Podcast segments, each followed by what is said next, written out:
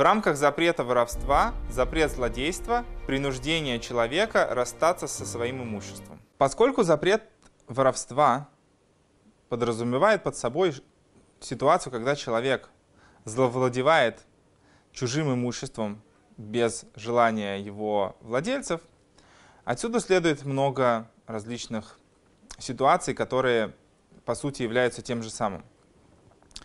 Есть такая вещь, которая называется злодейством.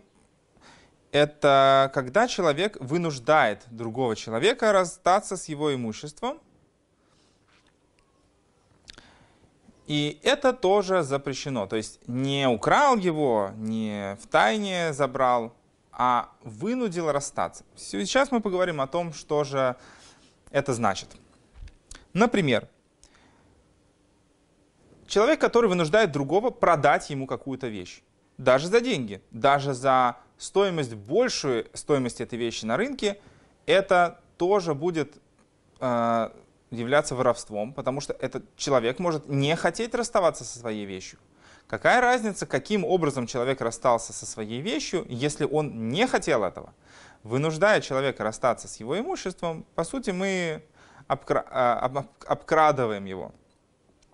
Поэтому даже то, что мы хотим предложить ему какие-то деньги по стоимости этой вещи или больше стоимости этой вещи, это не важно. Человек может не хотеть расставаться с этой вещью. Она ему может быть дорога, она может не иметь для него стоимости. Это право человека продать вещь или не продавать ее. И человек, который идет против этого права, а, по сути, он ворует в такой форме эту вещь. Это будет одинаково распространяться как на землю, так и на передвиживаемое имущество. Все это запрещено.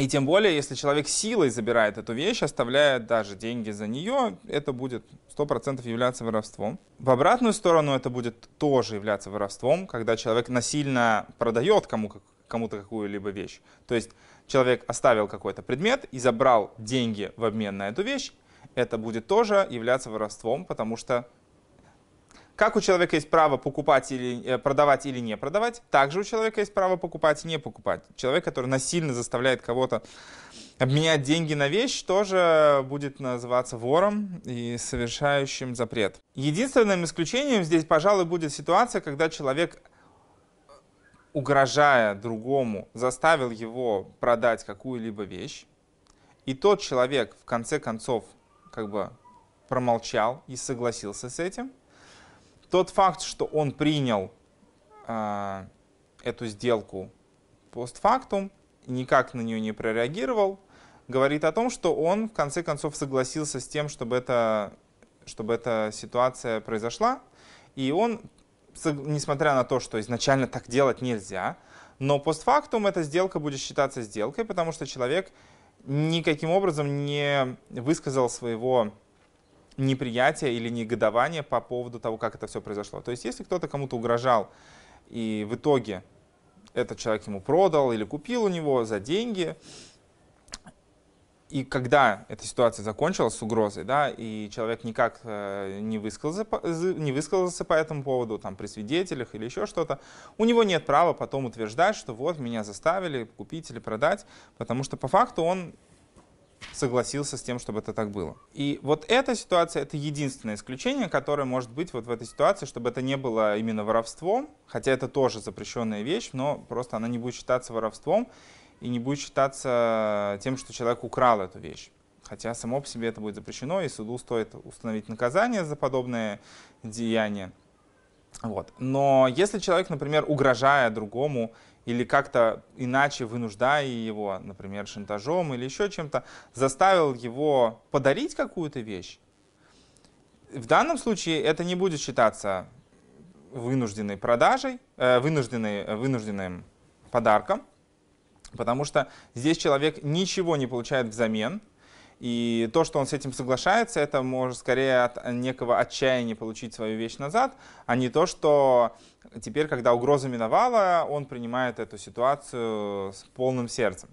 Понятно, что если человека вынудили что-то подарить, и он не хотел этого делать, и он ничего не получил взамен, э, это воровство, даже если человек сам собственноручно отдал эту вещь э, шантажирующему его человеку.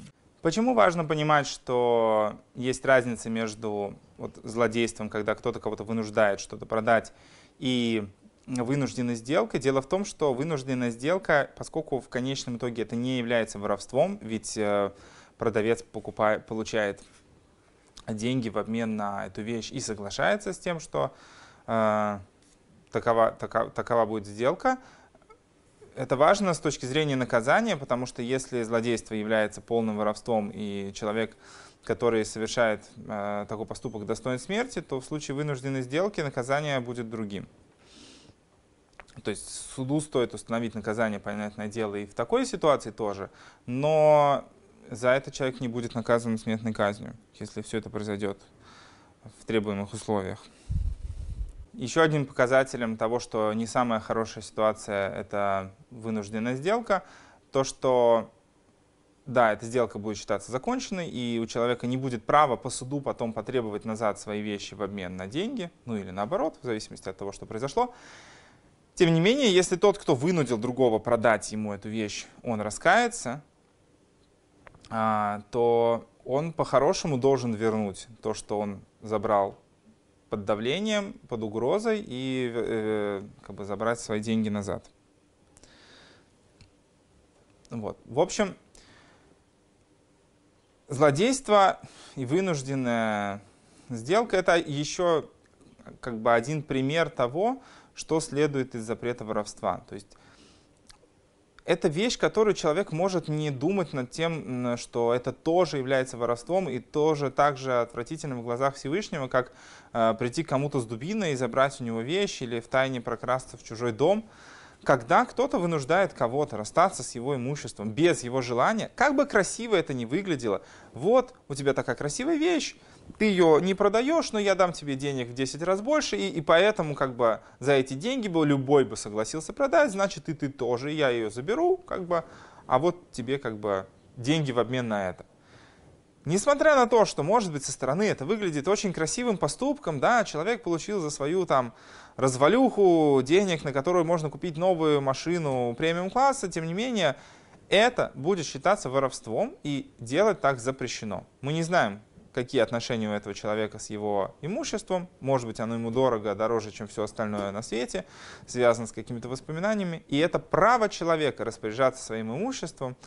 И оно не, э, не, не, не может быть э, поколебимо желанием другого человека это имущество получить. Только если человек согласен расстаться с этой вещью, тогда это законная форма, в которой один человек может купить у другого. Но если есть здесь момент принуждения, выпросить у кого-то что-то в подарок или заставить другого человека что-то подарить, все это является, по сути, воровством, потому что мы заставляем другого человека расстаться с его имуществом без его желания.